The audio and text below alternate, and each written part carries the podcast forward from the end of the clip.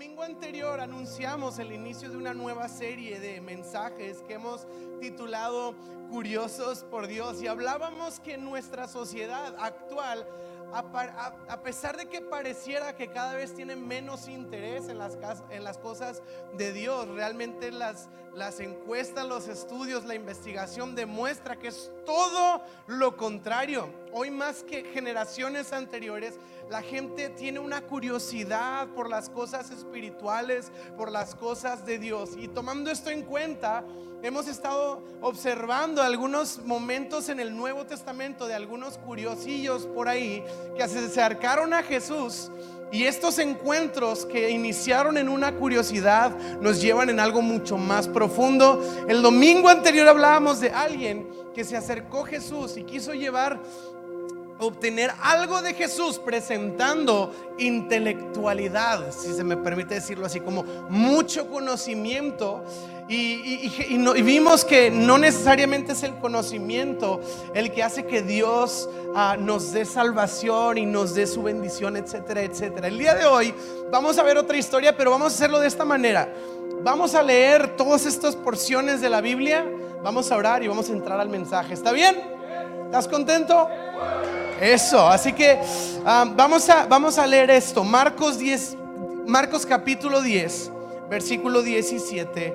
Y dice la Biblia lo siguiente, dice, cuando Jesús estaba por emprender su camino a Jerusalén, un hombre se le acercó corriendo. Y este es el curioso número 2, ¿verdad? Este es otro hombre que se acerca a Jesús. Y dice, se arrodilló y le preguntó, maestro bueno, ¿Qué debo hacer? ¿Por qué no repites conmigo qué debo hacer? ¿Qué debo hacer para heredar, para recibir, para obtener la vida eterna? Y Jesús le, le rompe el diálogo, le dice, ¿por qué me llamas bueno? Preguntó Jesús. Solo Dios es verdaderamente bueno.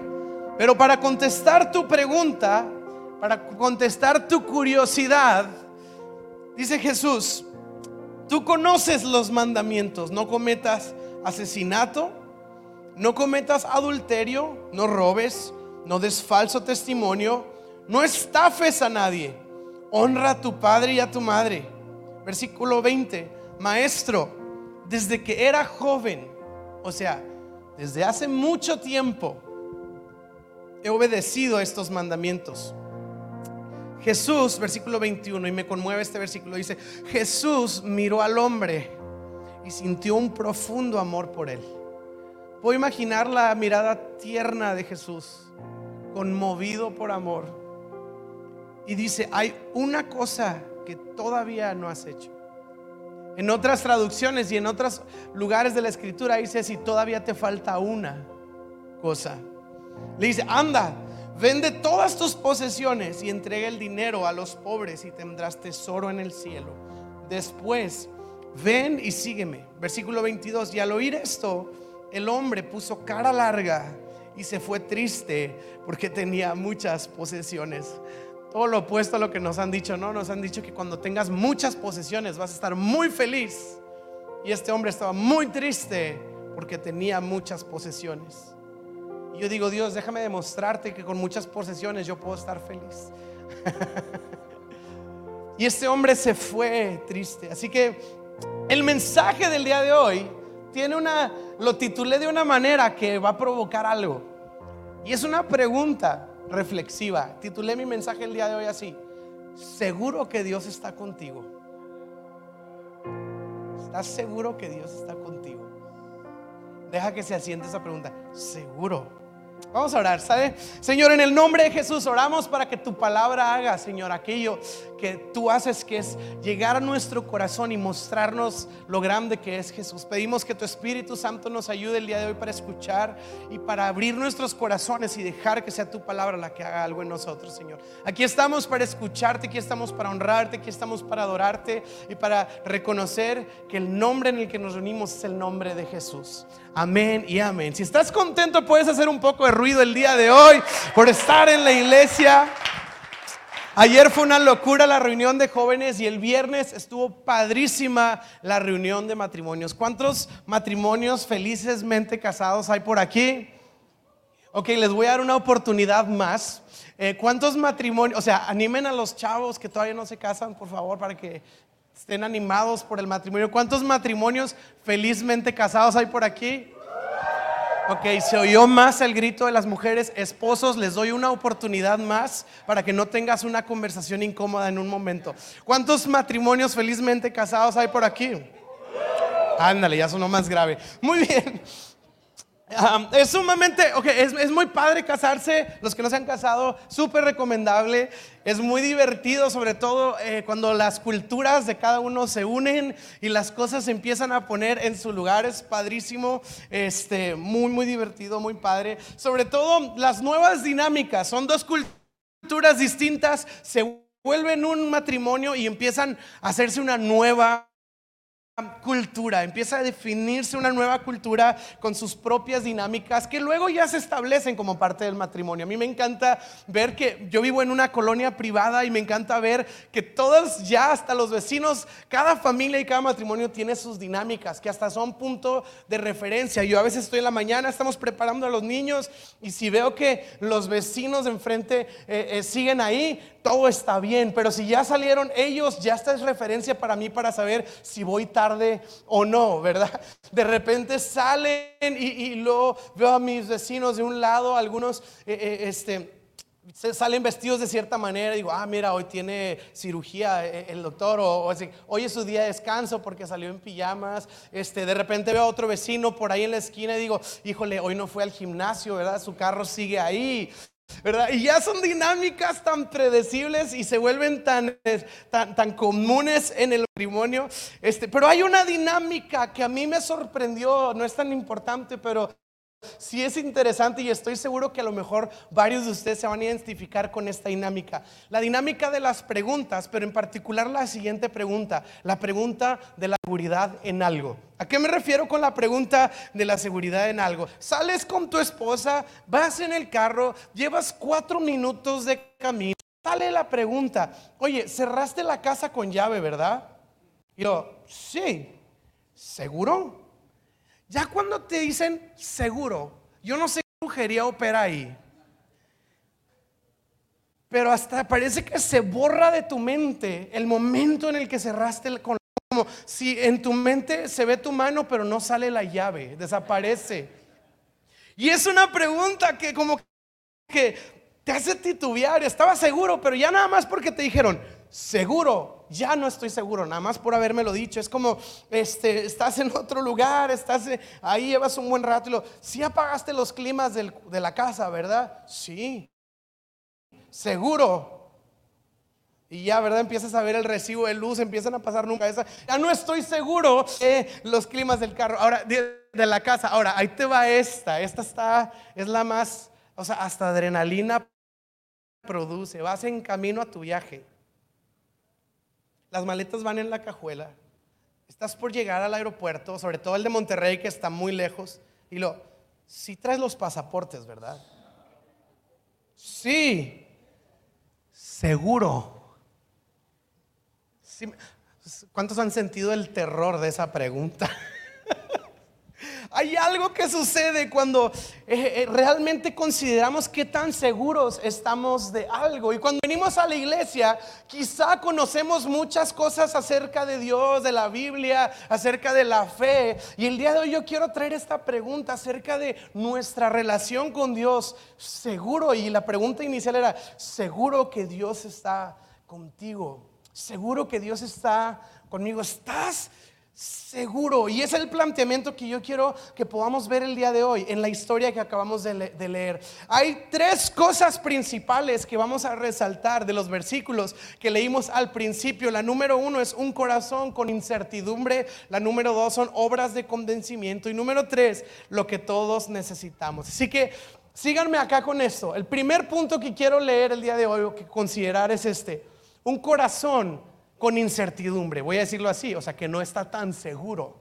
En esta historia, en Marcos 10, 17, dice, cuando Jesús estaba por emprender su camino, un hombre se acercó diciendo y se arrodilló, ¿qué debo hacer para hacer la vida, para heredar la vida eterna? Cuando leemos el perfil de este hombre, que ya lo hicimos, vamos a encontrar que este era un hombre judío, un hombre eh, devoto a Dios, un hombre temeroso a Dios, un hombre que conocía las cosas de Dios, los rituales, las ceremonias, era un hombre que conocía la palabra de Dios. Y luego no solo era un conocedor como el primer curioso del domingo anterior, aparte dice que era un hombre que actuaba conforme a lo que él sabía, o sea, era un hombre íntegro, hecho y derecho, era un hombre de Dios. Era una persona que vivía lo que sabía, era un hombre que era ejemplar, era intachable. Voy a decirlo así, era una buena persona, como decimos hoy en día, ¿no? Él es una buena persona y tiene un gran corazón. Yo no sé cómo le hace uno para ver el corazón de la gente, pero bueno, él era un gran corazón, era un buen hombre, era una persona admirable, era una persona ejemplar, pero era evidente que a pesar de que era una persona devota y entregada a Dios, de que era una persona muy bien portada y con una gran eh, ética personal, era evidente que no había una seguridad en él de estar bien con Dios, porque se acercó a Jesús para asegurarse y tratar de saber si es que él tenía la vida eterna o no. Imagínate, dice que desde su juventud es una persona que no lleva un domingo de conocer a Dios y de buscar a Dios. Es una persona que lleva toda una vida desde su juventud siendo devoto, siendo bien portado, siendo ejemplar. Pero cuando está el Mesías delante de él, se acerca no para darle gracias, no para adorarle, no para reconocerlo, sino para preguntarle si es que realmente tiene la vida eterna o no. ¿Será que sí soy salvo? Algo o me falta algo. Y yo puedo ver en este hombre un corazón titubeante, un corazón con incertidumbre si es que tenía la vida eterna o no. ¿Será que me falta algo para obtener la vida eterna? Y es textualmente la pregunta que este hombre le hace a Jesús. ¿Tengo que hacer algo más para heredar, para ganarme la vida eterna? Y quise ser muy honesto y la realidad es que creo que es raro o a lo mejor es, o sea, que el día de hoy alguien llegue a la iglesia con esta pregunta textual de decir, ¿qué haré para heredar la vida eterna? Quizá nadie viene a la iglesia pensando como tal, ¿qué haré para heredar la vida eterna? Suena así como muy, muy reina valera, ¿no? Así como que nadie llegó con esa pregunta.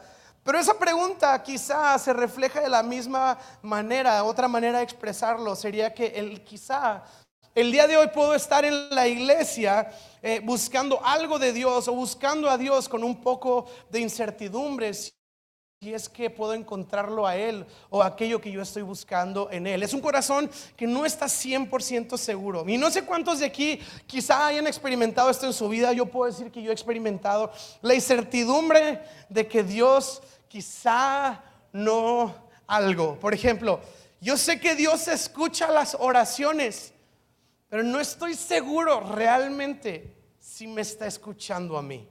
Sé que Dios escucha seguramente al pastor o al teólogo o a mi tía, la espiritual, pero cuando yo oro no sé si realmente Dios me está escuchando.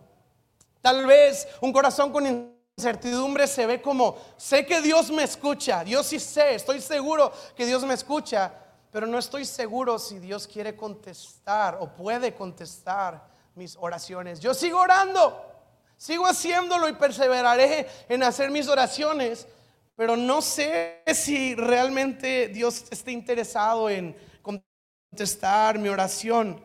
Porque yo he visto que Dios contesta las oraciones, pero a lo mejor solo son las oraciones de otras personas.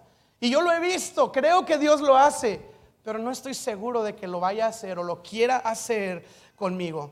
Es otro sentimiento de un corazón incertidumbre cuando decimos, bueno, sí Dios es bueno, Dios es fiel, Dios es misericordioso, pero no sé si sea realmente muy atento conmigo, o sea, no sé si esté al pendiente de mi vida, no sé si cuida de mí, a pesar de que sé que Él es y que es lo correcto decir, sigo teniendo un temor de lo que pueda pasarme más adelante O quizá no quiero entregarme por completo a Dios, de decir, Dios, aquí estoy, haz lo que tengas que hacer conmigo, porque ¿y qué tal si Dios me quiere mandar una calamidad o una tragedia para, no sé, hacerme más santo o, purificar mis pecados o algo así? Entonces, como que me mantengo al margen de que Dios es bueno, pero no vaya a ser que me acerque de más y luego Dios me quiera trabajar como Job en la Biblia. Entonces tengo este temor de que pues sí es bueno, pero no estoy seguro que sea demasiado bueno o que la bondad y el amor de Dios sea lo que pues para mí sería bondad o amor de Dios. O sea, yo no quiero que Dios me meta en un problema para al final decir, fue fiel, ¿verdad? Pero pues qué horrible lo que viví. Y es un, un corazón que es incierto de que realmente Dios sea bueno o sea misericordioso. Es un corazón que sí sabe pero que al final del día no está tan seguro de que realmente Dios está conmigo. Sé que es bueno, que es amor, que escucha, que contesta oraciones, pero no estoy tan seguro de que esta verdad surja en mí. No estoy tan seguro de que esta relación tan especial de la que hablan cada domingo sea para mí. A lo mejor, y, y se refleja en frases, ¿no? De que pastor, ore por mí porque Dios a usted sí lo escucha. Un amigo que es pastor iba en un avión y entonces eh, empezó a platicar con el hombre al lado. Le dijo, ¿y qué te dedicas? Y pues él habló de sus negocios. Y tú, soy pastor. Y el hombre de negocios dijo, ay, ya estoy más tranquilo. El avión no se va a caer porque viene un pastor en el avión. Y mi amigo, como es, si lo conocieran, le dijo, o quién sabe, yo ya tengo la seguridad de la salvación. Quizá Dios ya me quiere mandar allá. Incómodo. Pero es esta idea de que, pues quizá Dios sí es todo esto para algunos, pero no estoy tan seguro de que sea para mí. Veo el testimonio de mi vecino, de mi familia, de mi amigo, que ora y Dios le dio el milagro, pero luego yo oro y parece que como si conmigo Dios es distinto. No sé cuántos lo han vivido, yo lo he vivido. Yo tengo amigos. La Biblia dice que Dios no tiene favoritos, pero tengo amigos que hacen parecer que ese versículo no es tan real porque parecen los favoritos de Dios. Y luego me veo a mí mismo y digo, ay, yo no estoy tan seguro. ¿Y qué hace un corazón incierto? ¿Qué hace un corazón con esta incertidumbre? Que está tratando de encontrar algo en Dios o algo de Dios, pero tengo una incertidumbre. Normalmente un, corazón incierto tiende al siguiente punto que vamos a considerar que es este, obras de convencimiento. Marcos 10, versículo 20 dice esto, Maestro, he obedecido todos esos mandamientos desde que era joven. Y luego la pregunta que hace es, ¿y qué más tengo que hacer? Nuestro corazón cuando siente una incertidumbre va siempre a, a, gravitar hacia la intención de hacer cosas para convencer, hacer muchas cosas buenas para convencer. Ahora, ¿convencer qué? Quizá para convencer a Dios. Mira Dios cómo te sirvo. Mira Dios cómo llego puntual a la iglesia. Mira Dios cuánto oro, cuánto leo la Biblia. Mira Dios cómo ayudo al necesitado. Mira Dios los viajes misioneros que yo he hecho. Obviamente, estoy tratando de ver si gano algunos puntillos extra con Dios, a ver si logro convencerlo. Y hacemos luego estas frases, ¿verdad? Dios, mira, si tú me contestas la oración, yo voy a, y normalmente es hacer algo, como si Dios... Si, tú me contestas, te voy a servir, como si Dios en el trono dijera, oh, wow, lo, lo que más necesitaba es que Walo me sirviera. Estaba desesperado por un servidor como Walo. Obviamente estoy hablando sarcásticamente. Pero tratamos de hacer cosas para convencer a Dios. O quizá es más bien para convencernos a nosotros mismos. decir, mira todo lo que yo estoy haciendo para Dios seguramente entro en la lista de sus preferidos, o quizá entro en la lista de sus consentidos, o quizá entro en la lista de aquellos pues a los que Dios pues tiene que darle preferencia, pues porque yo he servido mucho a Dios. Es una manera de convencer a Dios y de convencernos a nosotros mismos de que todo lo que hacemos tiene que comprometer de alguna manera a Dios porque mira todo lo que yo he hecho. Es como tener algo que podamos tocar, algo tangible en lo que podamos descansar,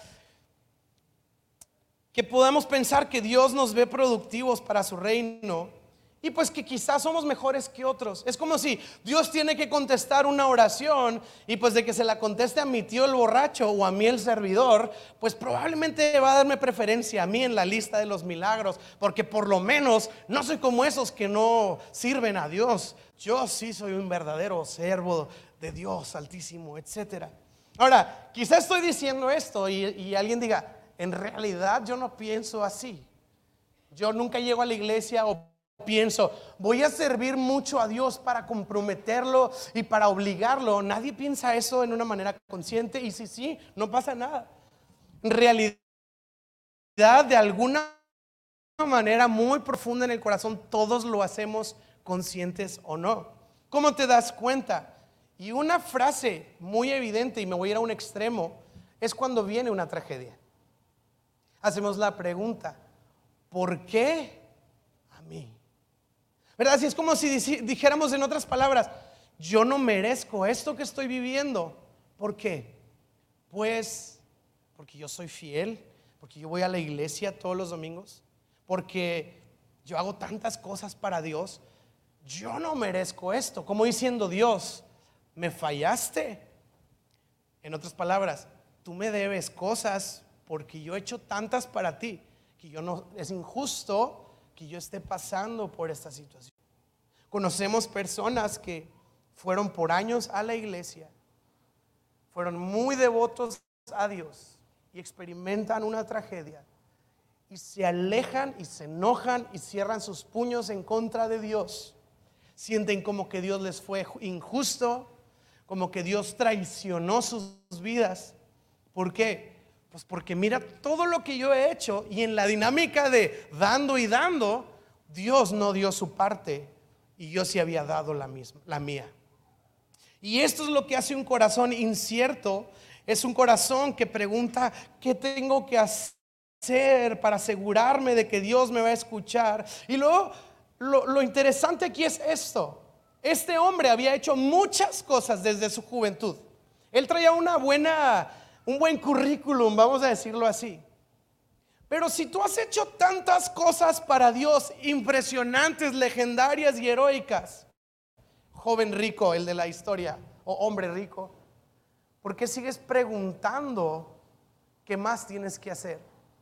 Y es que esto nos lleva a una situación honesta. Y esta es la frase que tengo aquí. De alguna manera todos sabemos que podemos hacer muchas cosas, pero no son suficientes. Y este joven rico hizo muchas cosas, muchas cosas, pero no terminaron de darle la seguridad. De otra manera no le hubiera preguntado a Jesús. Hubiera llegado a Jesús diciéndole, Jesús, gracias por todo, allá nos vemos. Seguía sintiendo la incertidumbre de que todo lo que él había hecho, de que su buen comportamiento, de que sus buenas acciones, quizá aún faltaba algo. Y Jesús le responde que efectivamente todavía faltaba algo. Entonces Jesús le dice, miró al hombre, Marcos 10, 21, dice, y Jesús miró al hombre y sintió un profundo amor por él y le dice, hay una cosa que aún no has hecho, hay una cosa que falta. Yo quiero que te imagines lo que está pasando aquí.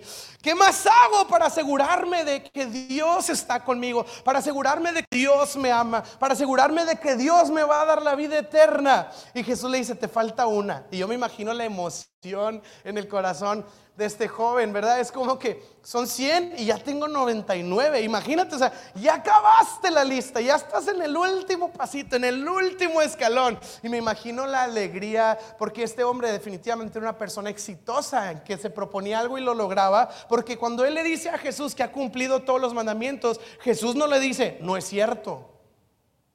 Jesús lo ama. Y, y sé que Jesús lo ama porque vio el corazón devoto dice, te falta una. Y yo me imagino que si fuera regio este hombre diría, échamela Señor, ahorita la hacemos. Deja tu ídolo en lo que has confiado todo este tiempo. Tu dinero. Renuncia a las posesiones. ¿Quieres el cielo? Suelta, abrázalo en tu corazón y suelta la tierra en tu corazón. Y en este momento sucede algo muy impresionante. Y voy a decir lo que significa para nosotros. Dice la Biblia que no pudo. No pudo. Y se fue triste. ¿Por qué se fue triste? Porque se dio cuenta que en su capacidad no había la habilidad para ganarse la vida eterna. Y se entristeció porque él pensaba que había quizá un desempeño suficiente para ganarse el cielo, como bien se dice, ¿no? Lo decimos de repente bien coloquial, ¿no? Este, estás todo sucio en las manos y alguien te trae una servilleta. Ay, gracias, te ganaste el cielo.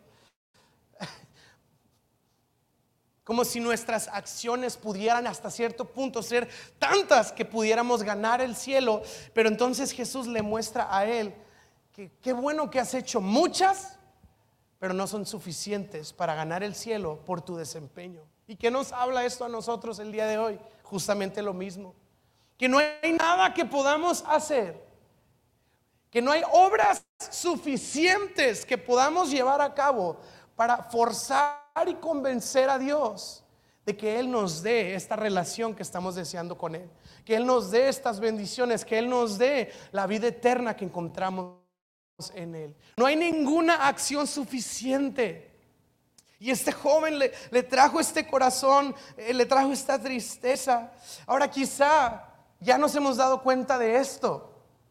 Es que ya ayuné, es que ya serví, es que ya llegué puntual, es que ya di al pobre y al necesitado, es que esto, y parece que falta algo, y algunos dejamos de intentar precisamente por este sentimiento. O sea, puede ser que estoy exageradamente intentando todavía, ese es un extremo, intentar más, o puede ser que dejé de intentar porque me di cuenta que no era suficiente. Entonces, mira, al final todos somos imperfectos, al final vamos a seguir fallando. Y entonces como que abandono la lucha, como lo hizo este joven, que se fue triste, que se fue afligido. Y no lo dice la Biblia, pero si estudiamos la historia, o sea, hablando literal la historia del mundo, este joven se fue triste porque prefirió sus riquezas, que vamos a entender más adelante por la historia, que las perdió todas. Qué triste historia de este curiosillo que se acercó al Señor. Y la pregunta entonces para nosotros es, pues entonces, ¿qué hago?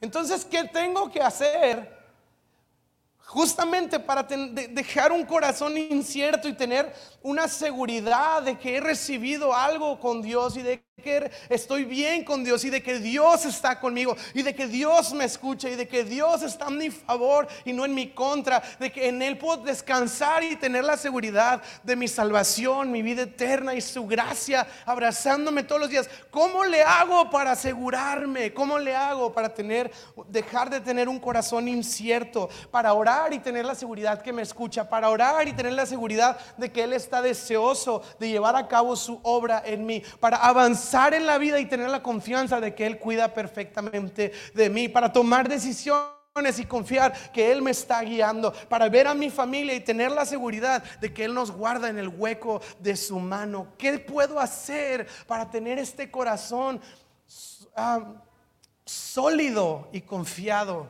en las promesas o en quien Dios es? Lo que tenemos que hacer, iglesia, este es el mensaje del día de hoy. Quiero irme dirigiendo al final de este mensaje. Y si me ayuda alguien en el piano para ir dirigiéndonos al final. Yo sí voy a dar la respuesta de lo que tenemos que hacer para obtener esto que estamos buscando desesperadamente en Dios. Porque esta es la realidad. Venimos a la iglesia porque queremos esto de Dios. Queremos encontrarnos con Dios. Queremos asegurarnos de que Dios está con nosotros. ¿Qué hago?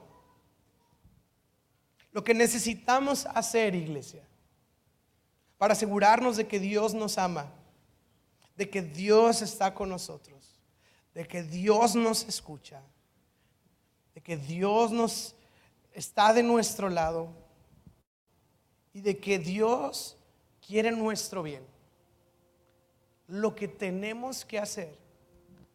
De hecho, quise hacerlo tan, tan gráfico y tan explícito que hasta hice una imagen, tengo una imagen para explicar qué es lo que tenemos que hacer y que nunca se le olvide. Esto es lo que necesitamos. Esto es lo que necesitamos para tener la seguridad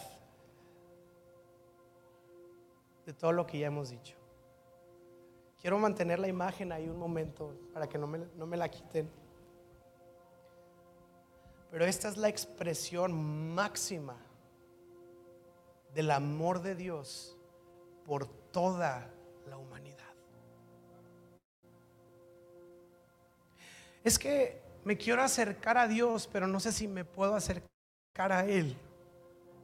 Y entonces yo miro esta imagen y veo un Dios que no solo quiere que me acerque a Él, sino un Dios que tomó la iniciativa de acercarse a nosotros.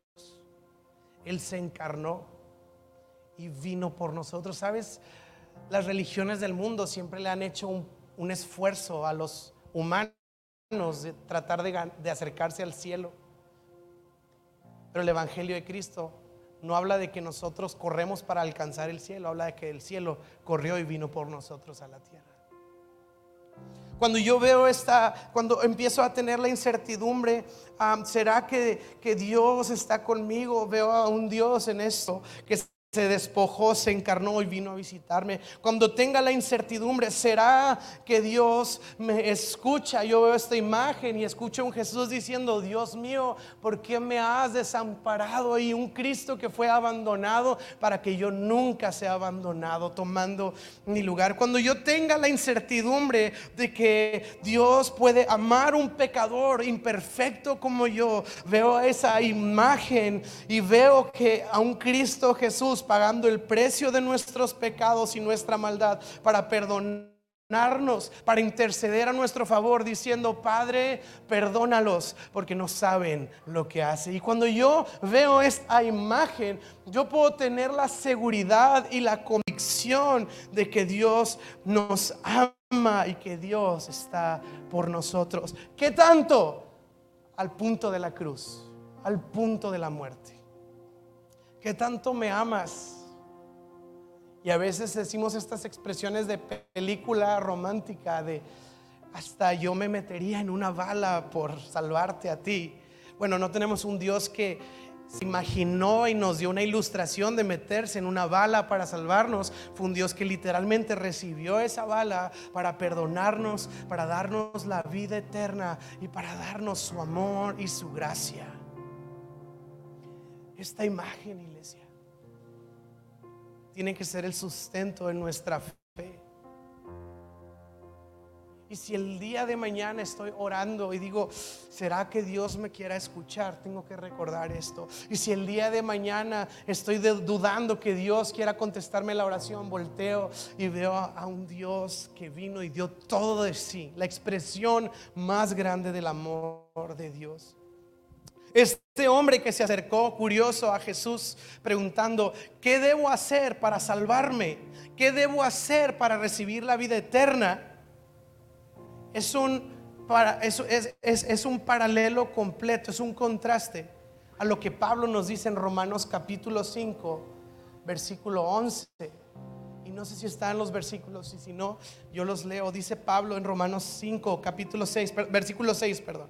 Capítulo 5, versículo 6 cuando éramos totalmente incapaces de salvarnos, como este joven que tenía 99 y le faltaba una y se dio cuenta que era incapaz de cumplirlo. Pablo dice, cuando éramos totalmente incapaces de salvarnos, no podía hacer las obras, no podía hacer el desempeño, no podía cumplir la lista. Dice, Cristo vino en el momento preciso y murió por nosotros pecadores. Jesús no, no, no vino porque vino a rescatar algunos campeones que lo estaban logrando. Jesús vino porque nadie podía cumplir la lista de los requisitos. Y Cristo vino a cumplirla por nosotros. Este hombre lo que hizo es verse a sí mismo y vio su incapacidad. Y esa incapacidad que él vio en él para cumplirlo a la perfección, lo hizo alejarse triste de Dios. Cada vez cada vez que me acerco a Dios, mirándome a mí mismo, mirando mi desempeño, mirando mis obras, es muy probable que regrese triste y desanimado, porque me daré cuenta que hasta cierto punto no soy suficiente, soy incapaz.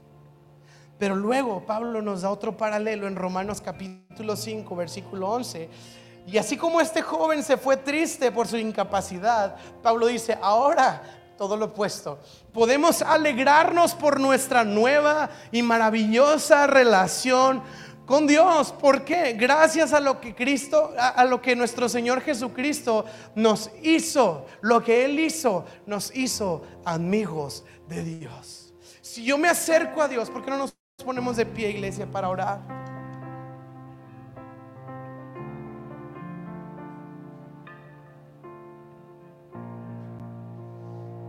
Cuando yo me acerco a Dios y volteo a verme a mí mismo, voy a salir de ahí triste y desanimado.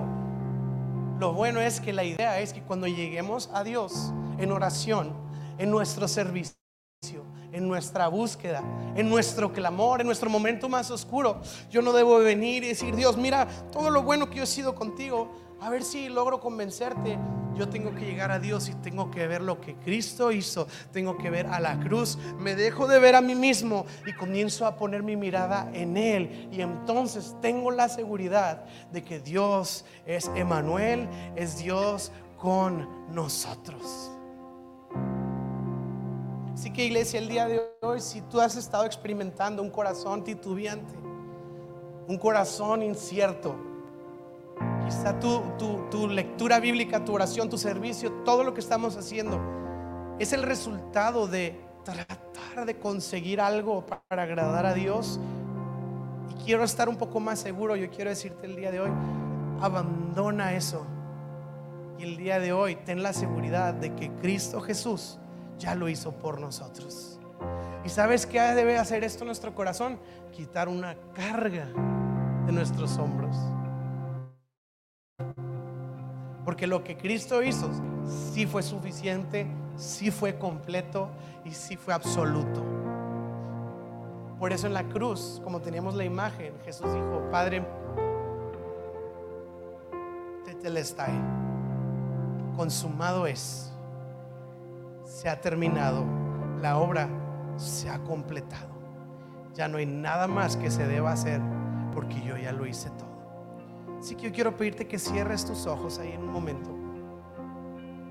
Y si tú has sentido que a lo mejor nuestra fe ha sido de un corazón incierto, el día de hoy quiero invitarte a recibir a Cristo como tu Señor, como en quien confías, como tu Salvador. En otras palabras, quiero invitarte a dejar de verte a ti mismo y empezar a verlo a Él en la cruz del Calvario, intercediendo por toda la humanidad rompiendo la separación que había entre Dios y el hombre y regalándonos la salvación por el precio que Él pagó. Así que el día de hoy quiero invitarte, iglesia, a que el día de hoy puedas recibir a Cristo como tu Dios.